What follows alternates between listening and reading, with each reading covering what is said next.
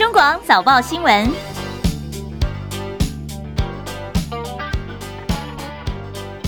听众朋友早上，欢迎收听中广七点早报新闻，我是张庆玲。今天是中华民国一百一十一年八月三十号，今天是星期二，农历八月初四。好，今天是高中以下各级学校的开学日，该收收心了。今天天气状况如何？还有大家非常关心第十一号台风轩岚诺，它的最新动态路径对台湾影响有没有会增大呢？我们今天连线中央气象局的曾昭成预报员，预报员早安。主持人早，各位听众朋友，大家早安。今天我们台湾各地还是多云到晴的天气，然后环境还是会午后雷阵雨发展的。中午过后，西半部地区还有东半部的山区都还是会出现午后雷阵雨，尤其是在中南部地区的午后雷阵雨的几率是比较高的，降雨也会可能会下到比较晚，下到天黑那一阵子。所以大家午后还是要特别留意天气的变化，携带雨具备用。因为是在呃的各地的高温大概还是在三十二到三十五度。东半部跟大台北地区，还有云林、嘉义，容易出现局部三十六度以上的高温。花莲、纵谷还是会有三十八度以上极端高温发生的一个机会。所以中午前后紫外线比较强，大家外出还是要做好防晒跟补充水分。因为是十一号台风清晨两点的位置在我们台北的东方，大概一千七百多公里的海面上。它目前的强度是中台的上限，在今天可能会增强为强烈台风。在未来两天，它会朝西的方向转西南的方向，来到琉球南方的海面上。然后到了琉球南方海面之后，它会在这边打转一阵子，然后再向北移动。所以这一点的变数还是蛮多的，大家还是要多留意我们气象局最新的预报。是好，预报员请教一下，我刚看一下气象局的这个在台风的路径前视预报，跟昨天相比较，似乎在往南偏的这个可能性好像又变高了一些。对台湾的影响，目前的预估情形如何？嗯，对，目前我们的路径是还没有发布海上台风警报的一个条件，但是如果它在琉球。群岛南南方的这个位置有稍微再偏西一点点，我们台湾还是有发海上警报的一个可能，尤其是它的暴风半径也是蛮大的。但是它的暴风半径比较大的这个状况底下，就算它不发台风警报，我们台湾受到它的外围环流的影响，呃，沿海的风浪也是会蛮大的，然后北风也是会增强的，然后在迎风面的北部、东北部地区的降雨也是没有办法避免的。是，也就是说，它对台湾最影响的大概是哪些时间？呃，距离台湾最近的时间大概会是在九月一号到九月三号这三天的期间。九月三号就到礼拜六。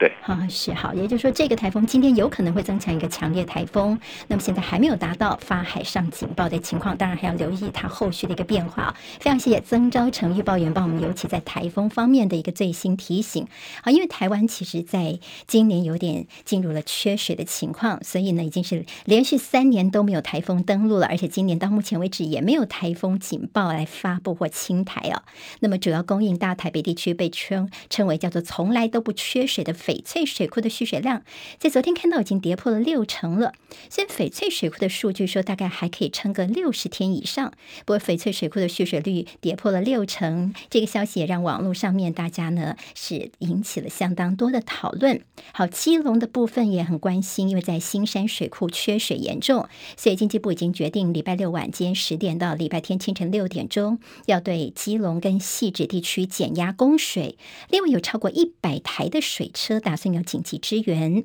那么接下来这个东北风或台风会不会带来一些降雨呢？就攸关到基隆的新山水库蓄水量相当重要的关键。好，我们回来看一下，在最近这段时间，台湾的降水情况的确是相当不理想。今年七月份，基隆总雨量只有三十一毫米，是有记录以来同期第十三低的。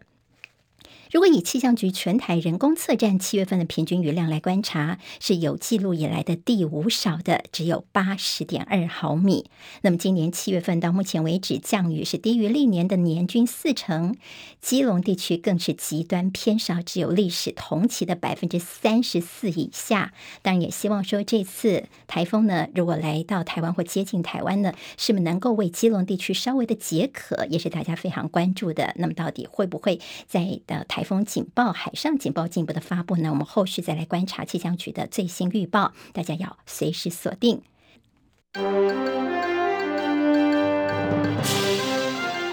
中国广播公司。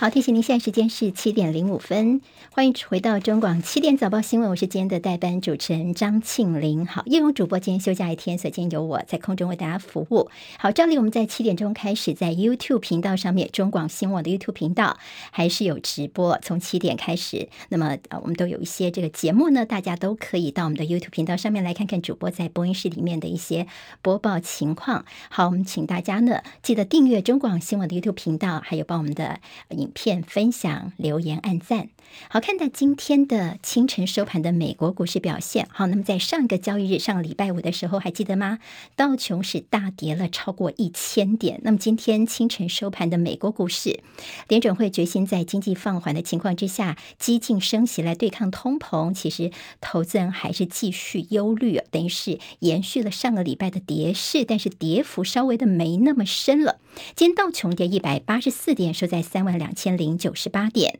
纳斯达克指数跌一百二十四点，跌幅百分之一点零二，收在一万两千零一十七点。史坦普百指数跌二十七点，收在四千零三十点。费城半导体跌了五十三点，跌幅百分之一点九三，收在两千七百四十四点。好，今天看到美国公债殖利率上升，十年期殖利率徘徊在百分之三点一一左右。在昨天晚上的最新消息，本来全球的这些太空迷都在关注的是美国的重返月球计划，因为 NASA 原定在台北时间的昨天晚上八点三十三分要试射他们新一代的登月火箭，叫做阿提米斯一号，但是因为四个引擎当中的一具三号引擎的填装燃料的过程出现了预期外的问题，所以 NASA 一开始是先说延后一个小时发射，但是安全起见，所以后来又取消了。昨天的这个发射了，下次的发射机会有机会是在九月二号。不当然还要看一下这引擎的修复情况。如果引擎的问题没有办法很快解决的话呢，可能就必须把火箭从发射台上面给撤下来，要回去这个厂里面做更详细的一些检查哦。也就是说，到时候发射日期可能又更往后延了。好，阿提米斯一号其实这次他们的任务并不是载人任务，这太空船原定要绕月飞行。行四十二天之后回到地球。大陆的民用无人机频频的闯入我们离岛金门营区进空拍摄，也升高了台海的紧张。消失将近一个月的大陆外交部发言人赵立坚昨天现身在例行的记者会上，对大陆无人机最近的进入我们金门营区拍摄的事情呢，他不改过去的这个强硬的一些态度，他回应说：“中国的无人机到中国的领土上去飞一飞，我不觉得这是什么值得大惊小怪的事情。”好，对于这个赵立坚这样的一个说法，我们的外交部呢，晚间是严正的驳斥，并且说，这个不请自来谓之贼呀，不论是闯空门或者是空中偷窥台湾人都不欢迎这种贼。外交部说呢，中共政府老是把骚扰其他国家当作是生活的日常，区域麻烦制造者的头衔果然是当之无愧呀。好，在金门地区，昨天又看到有大陆的民用无人机了。这是经防部证实说，时间是昨天下午四点零八分，驻守部队发现有民用无人机进入了狮屿上空。驻守部队发现之后呢，立刻是发射了信号弹来示警，而这无人机也立刻的就离开了金门上空，飞往厦门的方向。而我们国防部之前强调说，对大陆的这些无人机呢，我们一定会捍卫国家安全，适切反制。民进党的议员昨天问到台北市长柯文哲说：“怎么样看最近大陆无人机的问题？那如果有一天他当总统，会不会去打下大陆的无人机呢？”柯文哲的回应是怎么说的？他说：“我们现在看起来蔡英文总统打不下来是事实，但是呢，柯文哲说至少我不会丢脸到拿石头去丢无人机，早就拿枪把它给打下来了。”好，对于大陆的无人机近来频繁的侵扰我们的外岛，白宫国家安全会议发言人科比在今天看到他最新的谈话。科比他说呢，如果这个情况属实的话，那么这类行径是符合中国近期企图透过升高情势以建立新常态的作为。他并且强调说，这种做法美国是不会接受的。好，科比也说，自从美国众议院院长佩洛西在八月初访问台湾以来，中共持续企图建立新常态，包括基建跨越台湾海峡中线，并且长时间的停留在台湾周遭进行演习等等做法。他们试图要升高情势，直到这些行径变成所谓的新常态。科比他也落下重话，他说呢，不论中国大陆方面是建立什么样的新常态，美国都不会接受。不过他也再次重申说，美国的政策是没有改变的，仍旧遵循一中政策，不支持台独，而未来会持续的依法协助台湾自我防卫，并且捍卫美国的区域国安利益。美国有海军两艘巡洋舰在礼拜天的时候呢，行进了台湾海峡。昨天看到大陆外交部发言人赵立坚批评说，美军是打着航行自由的幌子来炫耀武力，是蓄意破坏地区的和平跟稳定。不过看到 CNN 有一篇分析报道说呢，中国大陆的反应看起来不太像过去那么激烈哦。中方这次异常的低调的反应，让专家说，可能是北京也并不想升高情势，再加上呢。美中之间已经切断了不少的一些联络管道了，所以希望说避免误判。好，看到新加坡这个专家，他的名字叫做许瑞林，他说呢，美军这次派出两艘巡洋舰来穿越台海，这是四年来首见的，因为呢是两艘而不是一艘哦，所以说呢这是一个很大的信号。不过他觉得说北京这次反应相对温和，他认为有三个可能：第一个就是北京可能担心国际社会反弹；再者，北京在佩洛西访台之后切断跟美方的军方的沟通管道啊，所以呢也增加了在互动之间的一些误解的风险。那么最后则是北京可能并不想在双方其他还有合作的领域上面来增加压力，或有其他的变数。好，这是在新加坡有个专家的看法。好，在伊拉克今天有国际上的最新消息了。伊拉克从去年十月份国会大选以来，一直都陷于政治僵局。由于各派系没有办法就联合组阁达成共识，所以到现在在伊拉克来说，他们并没有新的政府、总理或总统。结果在这政治僵局将近一年之后呢，我们看到了势力庞大的什叶派教士叫做萨德，他宣布说他要退出政坛，他不玩了。结果呢，这事情还有后续，因为支持者呢就闯入了首都巴格达设有坚固防御工事的政府建筑所在地，叫做绿区。好，那么现在一些示威者、支持者闯到到这个地方之后呢，军方就宣布全国开始实施宵禁。不双方有爆发一些冲突，目前已经知道两人死亡，二十二人受伤。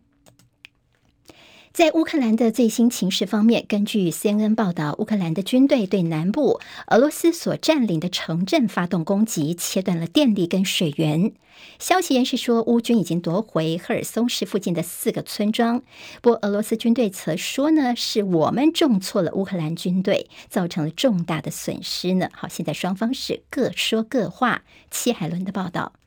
乌克兰官员表示，正在采取军事行动，以重新夺回俄罗斯控制的南部地区。有消息人士告诉美国有线电视新闻网 CNN，乌军已经夺回了赫尔松市附近四个村庄。也有俄罗斯官方媒体援引莫斯科任命官员的话说，乌军在俄罗斯占领的新卡霍夫卡镇发动袭击，切断了当地的电力和供水。CNN 引述美国和欧盟官员的话说，乌克兰已经成功使用美国特种部队开发的抵抗战方法反击俄罗斯。以此让俄国强大的军事力量陷入困境。美国白宫也说，乌克兰已经在南部对俄军展开反攻。白宫国家安全会议发言人科比说，俄罗斯持续存在着人力问题。在此同时，莫斯科当局证实乌军反攻，但是宣称乌军遭受重创，并且在尝试的进攻中惨败。乌克兰总统泽伦斯基则表示，战争期间占领者应该知道乌克兰人会将他们赶到边境。他也喊话，如果想活下去，俄军是时候。该逃跑了。记者戚海伦报道。好，我们看到俄罗斯所使出的一个大绝招哦，所谓招降，他们怎么做呢？因为俄罗斯总统普京他签署了一个行政命令，这投降的乌克兰人呢，每个月可以领大约五千块台币的就业补助金。如果是孕妇的话呢，好，怀孕的妇女还会有额外的补助。好，对俄罗斯方面来说，他们手上的武器就是天然气，他们进一步减少天然气的供给，所以在欧洲的天然气批发价上个礼拜飙到了纪录的高点，这可能使得欧洲的经济更进一步的衰退啊，让大家非常的担心。所以欧盟各国的能源部长已经敲定在九月九号，好，今天是八月三十号，在九月九号这天呢，他们要开一个紧急会议，就讨论一下怎么来处理现在这个能源的问题，特别是现在秋冬要到了。另外，据传俄罗斯在芬兰边境的一处工厂每天焚焚烧掉价值大约是一千万美元，就是台币大概三亿元的天然气，好，就这么把它烧掉了。但有说有些这个技术性的问题，不过有专家怀疑说，俄罗斯这样子把这些天然气给烧掉的用意呢，其实有可能就是想让欧洲各国知道说，你们现在这窘境是你们自己造成的，才使得你们没有天然气可用。欧洲的基准天然气价格已经比两年前要高了超过三十倍，而这场危机呢，也变成欧洲的欧盟成员国大家的团结力的一个非常大的考验。欧洲最大的石油跟天然气公司壳牌公司的执行长就示警说，欧洲地区可能必须要实施能源配给好几年的时间，因为当前的能源危机可能就是要持续很多年才会。而在比利时的能源部长则是推文警告说，除非欧盟对失控的天然气价格迅速的实施价格上限，否则欧洲接下来的五到十个冬天情况都会非常非常的糟糕。好，有一份在英国的民意调查是说呢，能源价格最近涨得太凶了，所以在英国大概有四分之一的成年人，他们怎么度过这个冬天呢？他们打算就不开暖气来过冬了。所以英国的在野党的国会议员就批评说，在英国出现这样的情况，这实在是国家丑闻呐、电动车大厂特斯拉的执行长马斯克，他谈到能源，他怎么说呢？他觉得这个世界还是必须要继续开采石油跟天然气，好，即便他是电动车的这个执行长，哈的特斯拉的执行长，不过他觉得说石油跟天然气的开采还是有必要的，这才能够维持人类文明的发展。他并且说呢，要过渡到再生能源的过程，大概需要数十年才能够完成。马斯克今天的谈话当中还特别提到说，就全世界的人都应该要多多生小孩哦。他自己有十个子女，好，希望说大家也能够勇敢的来生孩子。在油价部分，我们看到了。呃，投资人担心利比亚冲突情势会中断石油生产，可能会使得全球的能源危机更加的加剧，所以国际油价在今天是攀升的，已经升到了七月底以来的最高价位了。纽约商品交易西德州中级原油十月份的交割价上涨了三点九五美元，来到每桶九十七点零一美元。伦敦北海布伦特原油的十月份交割价攀升了四点一零美元，来到每桶一百零。五点零九美元，好，也看到今天在油价部分是大涨的，涨三块多、四块多，好，那么也更进一步推升了大家在能源方面的一些压力。好，在广告之后，我们在中广流行网、音乐网跟新闻网更多新闻提供给大家，不要走开喽。中国广播公司。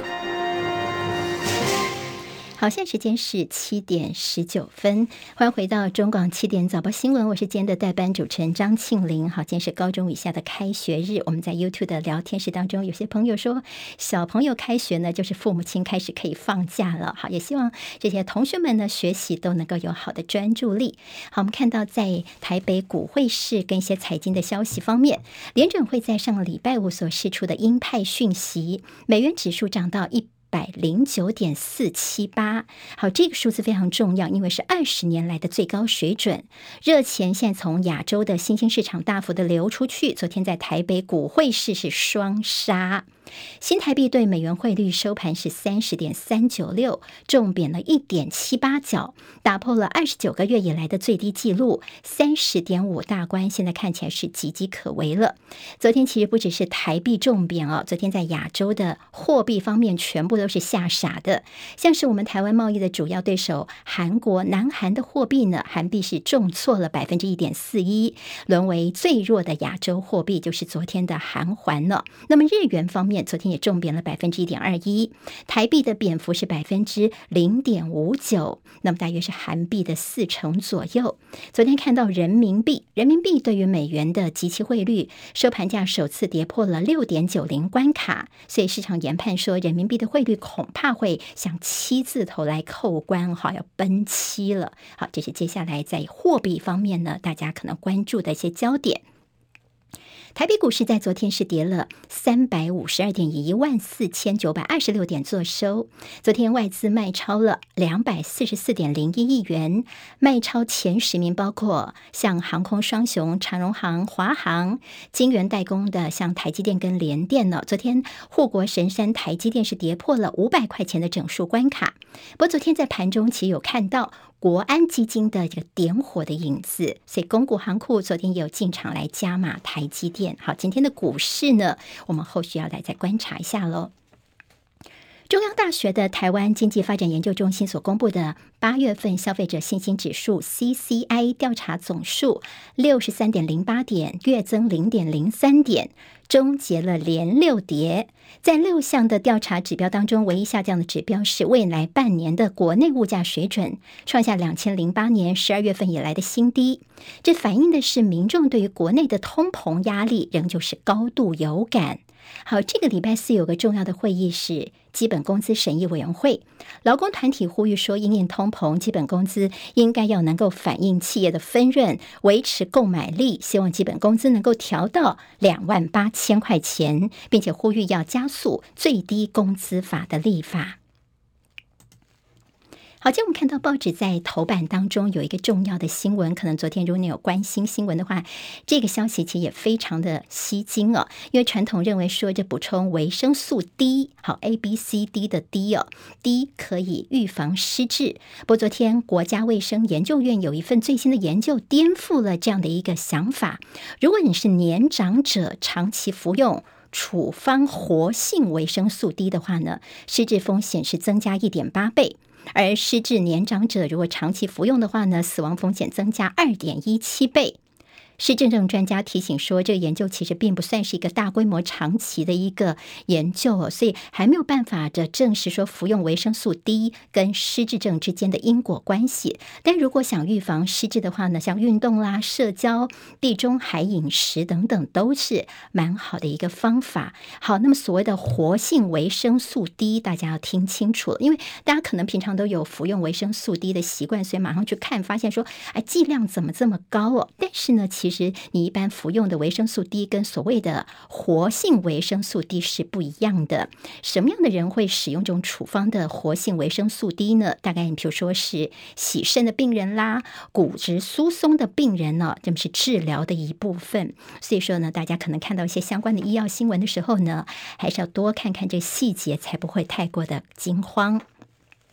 昨天在新冠疫情部分新增了两万一百六十例的本土病例，两百八十八例境外移入，新增了二十二例死亡。另外，昨天看到本土首见的 BA. 点五的死亡个案，是一名打满了三剂疫苗、没有慢性病病史、非本国籍的三十多岁的女性。罗伊军说。那先前都是跟大家讲说，我们这个 BA 点五哈都还是轻症无症状的个案哦。不过随着这个个案增加，我们在上一周也有检出一例这个重症死亡的个案呢，是定序确认为 BA 点五的首例个案哦。这是一个我们在八月二十四号已经曾经有呃公布过的一个死亡个案，是三十多岁非本国籍的女性哦，她有接种过三剂的疫苗，没有慢性病史哦。那这一位是在八月十三号的时候呢，快筛阳性。那在八月十五号的时候，因为高烧四十一度，有全身抽搐的情形，然后昏迷，呃，被这个紧急送医。不过在这个收治加病房住院哈，经过一些药物的治疗，以及在八月十六号有突发一些需要急救的状况，仍然急救无效，不幸过世。这是我们首例的这个 BA. 点五本土死亡的个案。好，我们看到这样的一个死亡个案跟数字等，大家其实还是相当的揪心哦。指挥中心特别提醒大家说呢，BA. 点五疫情现在这个礼拜已经看到开始暴冲了，短短一个礼拜，BA. 点五病例就从百分之十八已经飙到百分之四十点二，也就是大概现在的病例数有四成都看到是 BA. 点五了。好，东部呢现在也验到两例 BA. 点五的变异株本土个案。昨天我们的疫情指挥官王必胜特别提醒大家。家好，最近一个礼拜的这个疫情看起来呢，接下来我们可能会面临到像是中秋节啦、重阳节等等，所以大家的活动一些注意，包括说没有接种疫苗的长者或幼童呢，就不要参加一些聚会，好，烤肉等等哦，大家都要特别的留意。今天是这高中以下学校的开学日，所以我们帮大家稍微详细整理一下，目前在校园当中的防疫到底有哪一些细节要注意哦？包括呢，先前停课标准是一个人确诊，全班就要停课三天，但是呢，从九月十二号，也就是从中秋节连续假期回来的那个礼拜开始呢，高中以下包括幼儿园不用再全班停课了，就确诊者呢七天隔离期满无症状就可以回到学校来上课。如果是跟确诊者是接触的人员，像是同班同学啦、老师，则需要快筛阴就可以到学校去。那么学校会提供给你一剂快筛试剂。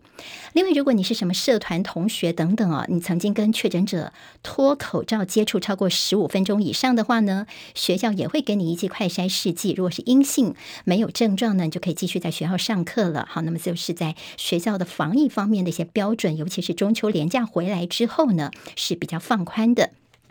好，那么在学校里面还有一些注意的事项，包括说呢，全校的师生，除非你是用餐跟喝水，否则你都要全程还是要戴口罩的，维持社交距离也拜托大家一定要做到。还有就是呢，现在天气很热，教室可能会开冷气，那么教室的冷气呢，开的时候你的这个对角各开一扇窗哦，每个窗呢至少要开个十五公分这么大，好，规定的非常的详细。体育课怎么办呢？体育课记得也是要全程戴口。口罩。有但书，就是如果你是在从事运动的时候呢，师生没有呼吸道症状，而且呢，你跟不特定的对象能够保持社交距离的话呢，就可以不用戴口罩。那么虽然说呢，在体育课的时候可以稍微的不要戴口罩，但是如果说你现在没有在做这些运动啊，就是没有些运动行为或运动结束的话呢，还是拜托大家呀，把口罩给戴起来哦。好，那么尤其学校开学之后，在防疫方面有一些细节，请大家多多帮忙的。新闻随时听，资讯随时新。三十分钟掌握世界，中广新闻网，News Radio。好，提醒大家，现在时间是七点三十分，欢迎回到中广七点早报新闻，我是今天的代班主持人张庆玲。我们看一些其他的消息。好，曾经跟尹锡悦角逐南韩总统大位，但是些微差距落败的李在明，最近呢，时隔半年，他又东山再起了，因为他竞选南韩共同民主党的党主席。李在明以超过百分之七十七，史上最高的得票率，获得了胜利。好，那么现在卷土重来，他的目标是要带领他们的政党在二零二。二期要重返执政，尹锡悦来说，他上任一百天之后呢，执政党非但没有变成他的助力，而且他现在的民调其实也是声量大幅的下滑的，所以现在在南韩来说，朝野的紧张情势其实更加的紧绷了。美国前总统川普最近有一个麻烦，因为他的新创社群平台 Truth Social 遭到爆料说，从今年三月份开始，积欠了网际网络的托管服务公司的费用，大约是四千多万台币哦。川普最近呢，其实有很多的麻烦事情，包括他之前遭到 FBI 探员以他在离任的时候从白宫带走了大量的机密文件为理由去搜索他的海湖庄园。那么现在他的自创的社群平台也遭到爆料说遇到了财务危机，所以对川普来说，现在叫做雪上加霜啊。好，我们看到川普跟拜登的最新民调，这是今日美国报跟一所。易普所机构呢，他们联合进行的最新民调说，最近六成共和党的选民当中认为说，川普在二零二四年应该要出马再挑战总统宝座。就在民主党的选民当中呢，百分之五十六则是觉得拜登哦最好做完这任期就好了，在二零二四年千万不要再竞选连任。好，我们看到共和党跟民主党内对于川普跟拜登是有不同的看法的。另外有一份是美国最新的总统大选跟执政满意度的民调，如果二零二四年再由拜登对上川普的话，拜登跟川普分别获得百分之四十三跟百分之四十二的支持度，两人的支持度看起来是伯仲之间哦，这不相上下。不过这份民调让人比较瞩目的是，拜登在这个月他的满意度突然呢大幅的上升了，在七月份的时候，拜登的满意度是百分之三十八，现在上升到百分之四十四，好，跃升了有六个百分点，而不满意度呢是下降了有六。个百分点，好，百分之四十四这个数字其实是拜登呢，他执政去年八月份以来的一个新高点。好，他的民调数字呢，跟他最近一连串的政策，选举快到了，是不是有关系呢？好，我们看到美国前总统川普在二零一六年当选之后，他曾经跟我们的蔡英文总统有一些历史性的通话。就看到现在有人出来爆料，这是对于那一次促成通话的美国前副总统钱尼的副国安顾问叶望辉。他最近接受媒体访问的时候，他说，川普在跟蔡英文通话之后，那次其实他并不开心，因为他发现说后坐力后面的影响呢，超乎自己的想象，他低估了北京对这个事情的反应，甚至呢，他还一度的担心说，公司里面的一些员工担心说，集团的营呃这个发展会不会受到影响哦？所以这个叶望辉就说，如果川普在二零二四年再次当选美国总统的话，这次应该就不会接这蔡英文的电话了，哈，应该是会做一些调整等等。另外，对于裴洛西访台，叶望辉他说呢，裴洛西团队可能不知道八月一号是中共的建军节，所以才会选在这个时候来访问台湾呢，哈，这是他。的一个看法，在国内的政治焦点方面，TVBS 的民调在台北市来说，前副市长黄珊珊正式投入了选战之后，最新的民调方面看到，国民党的蒋万安的支持度是百分之三十六。好，TVBS 的民调，那么黄珊珊现在是无党籍哦，他百分之二十六的支持度，民进党的陈时中支持度是百分之二十三，另外有百分之十四的民众没有决定。好，跟六月下旬来相比较，看到蒋万安的支持度是下滑了三个百分点，黄珊珊则是略微增加两个百分点，而陈时中的支持度呢，从去年九月份以来持续下滑到六月份百分之十八，这次是回升了有五个百分点。不过在三个人当中呢，陈时中的满意度目前还是在最后的，是 TVBS 的民调。国民党在刚过这个礼拜天呢，他们进行第二十一届第二次全国党代表大会，也为年底九合一的选举来凝聚团结的气势。但是这次看到了这中间有严重的失焦哦，也有点曝短了。请听张伯仲的分析报道。记得早在六月下旬，还曾经传出国民党和桃园市府为了全代会原定场地租借问题起争执，最后在七月二十七号决定改到位在桃园龟山的国体大林口体育馆。营造盛大的会场气势，应该是蓝营选择场地的不二考量。本次全代会却在许多大陆和海外党代表陷于疫情无法返国，加上不少党公职传出因为不满主席朱立伦一手独揽党内提名，以及副主席夏立言在中共军演的高度威胁下执意登陆参访，愤而缺席全代会，造成当天上午直到十点半都还只有六成出席率。从媒体现场直播画面就能发现后侧外围都零零落落。而包括前副总统连战、前主席吴伯雄、洪秀柱以及前立法院长王金平，全都没有露脸。所幸对国民党来说，过去几届全代会几乎都选择神隐，给外界印象总是和蓝营蓄意保持距离的新北市长侯友谊，这回却亲自到场，和所有县市首长参选人合体同框。要说这场按表操课、照本宣科的大会上最不按牌理出牌的一幕，当属中央委员徐正文对程序质疑多次强行发言，演变成和几位党代表扭打推挤，但议程最后还是顺利落幕。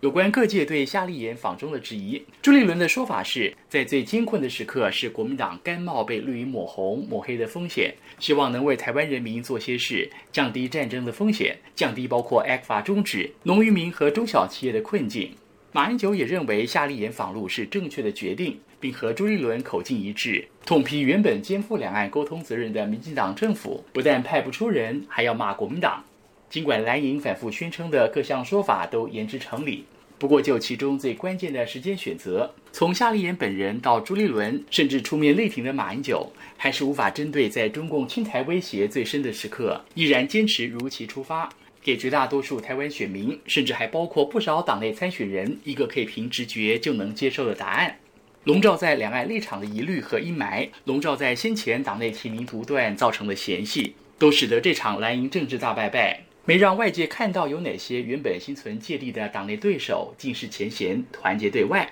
也没把握住难得的镁光灯焦点，趁机撕掉或摆脱长久以来被对手恶意贴上的标签。国民党。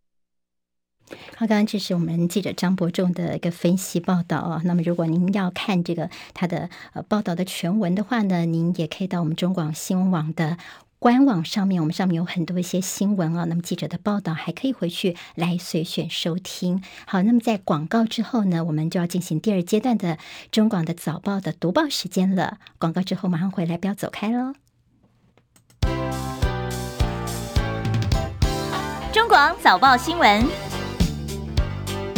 好，现在时间是七点三十九分，我们进行中广第二阶段的早报新闻时间。请您快速帮大家浏览一下今天台湾的五份报纸到底有哪些新闻重点。好，包括中时、联合、自由，还有两个财经报纸，就是《工商时报》跟《经济日报》。我们看到在头版当中的新闻有哪一些啊？好，那么今天其实看到大家的关注焦点，其中有一个就是老人补充活性维生素 D 恐怕会增加失智。好，这是今天在《联合报》的头版当中会。看得到的，那么国卫院的这个研究好像颠覆了大家的认知，但是这个说法其实专家是有点点怀疑的。好，另外在自由的头版也看到这个新闻，他们的标题叫做“国卫院研究老人长期服用维生素 D 失智风险、失智死亡风险恐怕增加二点一七倍”。在联合报头版头条会看到是宜兰的南方澳断桥夺走六条人命，三大疏失起诉了六个人，因为宜兰地检署认定这。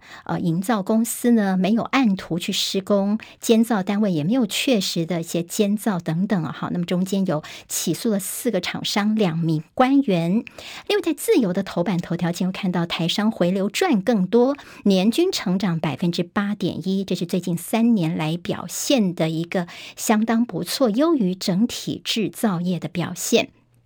中国时报今头版头条关心的是明年的基本工资调幅，预估是百分之四到百分之五。另外，在疫情九月份中下旬恐怕会再现高峰，联准会放鹰，外资出逃，股汇双杀。两大财经报，经济日报头版头条，台股失守万五，国家队进场，热钱落跑，台币重贬一点七八角。工商时报今头版头条也关注到联准会鲍尔的这鹰浪太强，老鹰的鹰哦。那么台股昨天是惨跌了三百五十二点，台币重贬一点七八角。好，我们快速看了一下今天头版哦，到底每个报纸都拿哪一些来当做他们的新闻重点？好，我们就先从这老人补维生素 D 来看起。好，今天自由跟联合都做到头版，不过今天自由呢好像少了两个字，就是活性这两个字。哈，你看到，因为很多人都会吃维生素 D 呀，但是呢，其实这个研究主要是针对一种叫做活性维生素。低。传统都觉得说这补充维生素 D 可以预防失智，不过现在看起来似乎还会有一些反效果出来哦。那么如果你是六十五岁以上的朋友，要特别留意了，因为如果是六十五岁以上，每天服用零点二五微克的这种活性维生素 D 的话呢，等于说你的包括呃罹患失智的风险增加一点八倍。如果本身已经是失智症的患者的话，死亡风险会增加这二点一七倍哦。那么说为什么会有这样的一一个情况呢，原来是维生素 D 呢，这受体蛋白走错路了。好，本来希望它是往好的方向走，但是它走了一条不好的路，没有循正常的路径去发挥效用，就造成了神经的凋零哦。好，那么这其实是在实验鼠的身上来做的研究哦。那么所以到底哦，对我们的一般你的一些平常服用维他命的习惯要做哪一些调整呢？我们来看看今天联合报的内页，告诉大家说，其实呢，这跟你一般所吃的保健食品的维生素 D 哦是不太一样的，不用太担心哦。他们主要是因为洗肾啦、骨质疏松啦，可能就要服用这种活性维生素 D 三。那么现在也不用太担心，因为你还是要跟医生讨论一下，该治疗的还是要治疗哦。那平常你自己怎么样去增加这维生素 D 呢？比如说多晒太阳啦，但是不要在这个太阳非常大的时候哦。还有从这饮食方面呢，鱼。啊，牛奶呀、鸡蛋呐、这些都可以来补充丰富的维生素 D。还有就是，这个其实医生也特别提醒说，从这个研究报告，大家其实就心里面要有一个谱啦。意思就是说，你不管是补充任何东西，就是适量，刚刚好就好了，不要太多。这个研究也是一个很好的提醒，因为过量，什么东西过量，其实都是不好的啦。我们看到，在疫情部分，今天说快速升温的 BA. 点五，这疫情恐怕要开始了。好，我们现在看起来，已经有专家说 BA. 点五现在已经进入了加速期了。在前一段新闻时，我们大概告诉大家一些数字哦。那么现在看起来，这个疫情的高点应该就是在九月的中下旬。好，现在是八月底了，九月中下旬要特别留意，到时候单日的确诊最多可能会有六万多人。好，我们现在看起来才两万出头。但是到六万多人，所以大家还是不能够掉以轻心。特别是这中间会经过中秋节连续假期，大家会有些家族的聚会活动、返乡，甚至烤肉哦。所以指挥中心特别告诉大家说，如果你是没有接种疫苗的幼儿还有长者，不建议参加相关活动，就担心说，因为 BA. 点五的传染力真的是比 BA. 点二还要再高了两三成左右。所以指挥中心告诉我们说，大家不用太过担心，说看起来他的住院率跟致病率跟 BA 点二是差不多的。但是黄立明医生哦，则提醒大家说，你不能够这么担心，不这么的轻忽，因为呢，虽然致病率没有比较高，但是一旦很多人确诊，那等于说确诊的个案数变多，死亡跟重症的人数也会跟着上升哦。好，那么这个部分恐怕是跑不掉的。那么大家还要勤快筛，如果一快筛有症状，呃，是阳性的话呢，就千万不要在外面爬。怕造了，不要再把疫情给扩散出去了。好，今天在联合报的这个呃头版当中是南方澳的断桥的一个问题哦。那么台湾的港务前后任经理是遭到了起诉。那么看到这厂商真的是很夭寿，他等于说把这个一些用树脂就是 silicone 去填充，等于说交接的地方，造成说防水的效果不好。今天这个消息是联合报头版头条大作。好，在《自由时报》今天内也有提到说，这个大陆的军机呢越过我们的海峡中线不到一个月，最近有四百架次，所以专家建议国军要调整一些平常的训练，还有一些拦截任务，完善后勤工作。《联合报》今天提到了无人机的再扰台湾，我们看到了这个苏子云这位学者是怎么样看哦？他说，我们现在之所以我们说对于大陆的无人机侵扰我们什么金门上空，我们的反应都是比较保守，有一个很重要的的。原因就是，你不是单纯击落与否的问问题而已哦，我们还要考量到这周边有很多的平民老百姓啊，你把它打下来，万一影响到地面上其他的人怎么办哦？所以呢，其国际间呢，他们遇到了类似问题，他们有一些其他的处理方法。你看，你不是只有地面上，甚至说这个海上有一些大陆的渔民啊，所以我们的这些做法哦，是考虑我们国军之所以呢没有办法用这个很积极的做法把无人机打下来的一个原因。那这个学者就说，这突凸显了我们国军武力使用的正当性跟中共这个不负责任的侵扰行为之间的差异。好，我们是很担心会影响到地面上的人哦，所以我们才是。做法比较保守。好，在政治方面的焦点，今天报纸都给了一些篇幅。那么昨天是这九合一选举的登记的第一天，在全台的二十二县市有十四人完成了登记。在县市长的选情方面，好，昨天看到了像是呃，在台中市长参选人蔡其昌，还有民进党桃园市长参选郑运鹏，他们昨天都完成了登记了。郑运鹏自己对选情还是非常的有信心哦，他说他叫做后发先至，昨天去抢先登记了。好，在评估选情方面呢，像是民进党方面是说希望在桃园哦，他们希望抢在这郑宝清呢，他已经说他要参选了，是不是能够在他抢去登记之前，赶快先把他劝下来啊？他们希望桃园选情不要再有其他的变化了。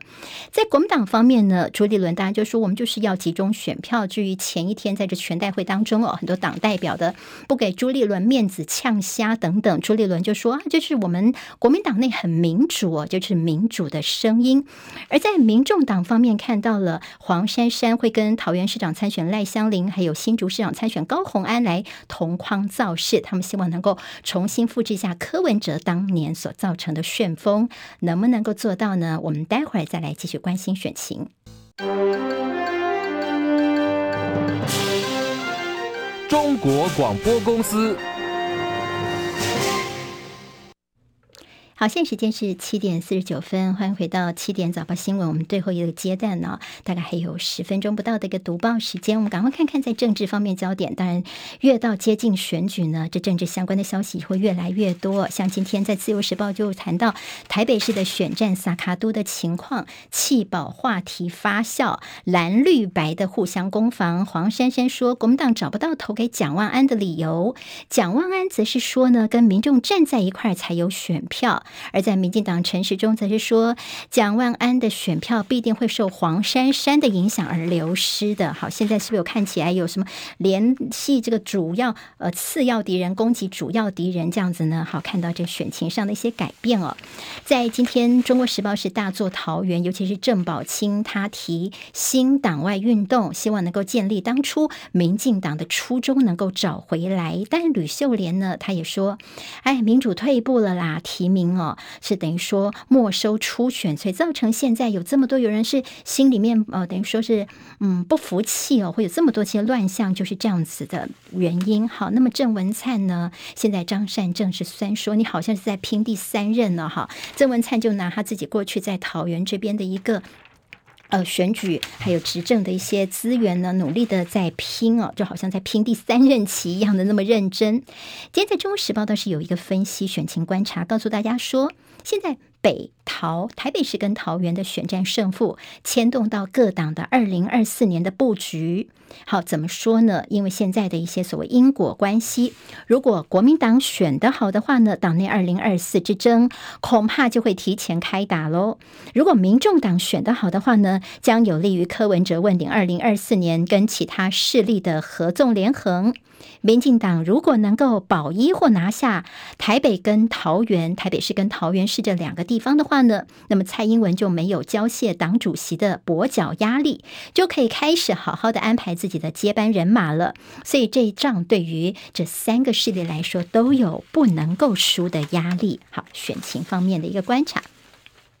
今天在《自由时报》还是特别大做的是像谈南投的许淑华哦，那么他有一些论文的问题吗？那许淑华他现在在登记方面以硕士学历来登记，那么他的的对手则是说你们家有黑道背景，许淑华就说他从来没有否认自己的父亲是更生人哦。好，这是在南投部分，但对于这数位发展部的一个问题，今天在中时联合还是有一些呃提醒大家要留意的地方哦，因为数位发展部这约聘过半，恐怕。就变成网军的大本营了，等于说他们马上就可以借由这样的数位发展部呢，他们就扶正在里头了。所以数发部像罗志强就说，这根本就是网军把它编制化。今天联合报用社论来告诉大家说，吃大钱又不受控的数位部到底是何方怪兽？好，这社论当中会提到的是说，在政府呢，是不是变成是他们养网军的地方呢？唐凤说要扮演的是教练，但是大家其实更担心哦，你 N。CC 所推的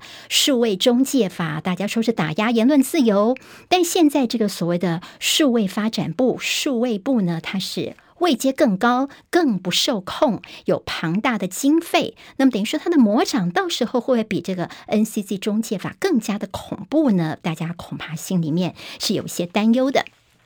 中时报》今天在社论当中是提醒说，再怎么独裁，总预算也不能够失控。好，那么内文大概有哪一些呢？就告诉大家说，你现在政府是大幅的增加国防预算，真的可以让台湾免于兵凶战危吗？还有，你行政院说呢，明年中央政府总预算还债金额是史上最高的，但他说这是一个话术哦，因为大家要往下看的是他没有告诉你的是，他同时另外举债了一千七百三十六亿元，其政府的总债务是增。增加的，你身上的债务其实是增加的。好，怎么样来看总预算呢？大家可能要更多的智慧。《中国时报》今天头版头条关心的是，这礼拜四要召开的基本工资的一个审议会。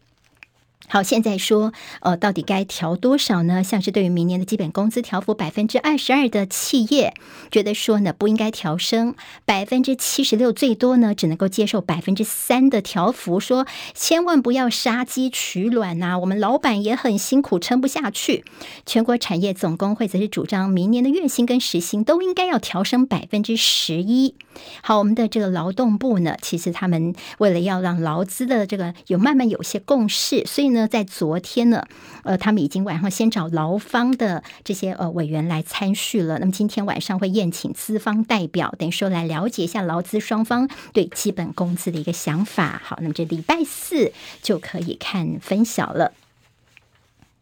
工商时报今天头版头条是联准会鲍尔的这个音浪太强哦，还有看到说礼拜一的时候雅股惊魂，还有就是国内的八月份 CCI 升到六十三点零八，终结了连六降，还有台股被鲍尔这包围哦，好，那么国安基金呢现在是怎么样来看呢？似乎是想要打持久战了。还有就人民币短线跌向七字头，升息风暴，金控投资亏八千两百七十七亿元，十六业者上半年未实现平价亏损，海外部分增加到六千六百一十七亿元，下半年看起来依旧是相当不乐观。好，自由时报今天在内页当中这个新闻我看了好久哦，他说呢，这个是有一个呃呃。这个学院呢，他们所公布的，就是对于你退休的一些，你到底要准备多少钱，你才有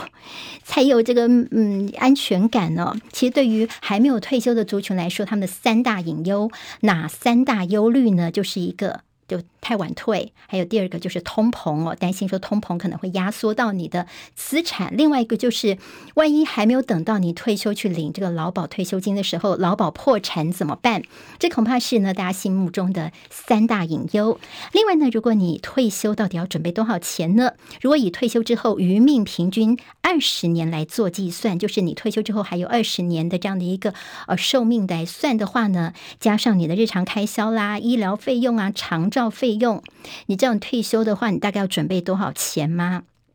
大概需要准备一千零九十二万元以上的财富老本才够啊！哈，一千万元以上的钱准备好再去退休。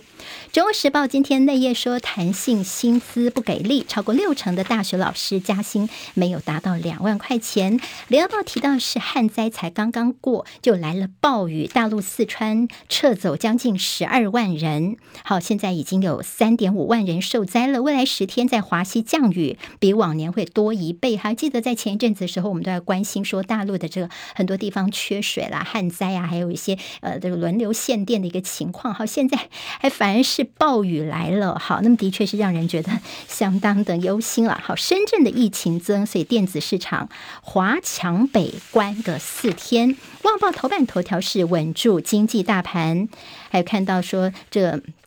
大陆的一些北京官员呢，他们到十九省去督导，尤其李克强指政策力度会超过二零二零年，就是希望能够搜集了解一下地方的难题，提升部会跟地方的协调的效率。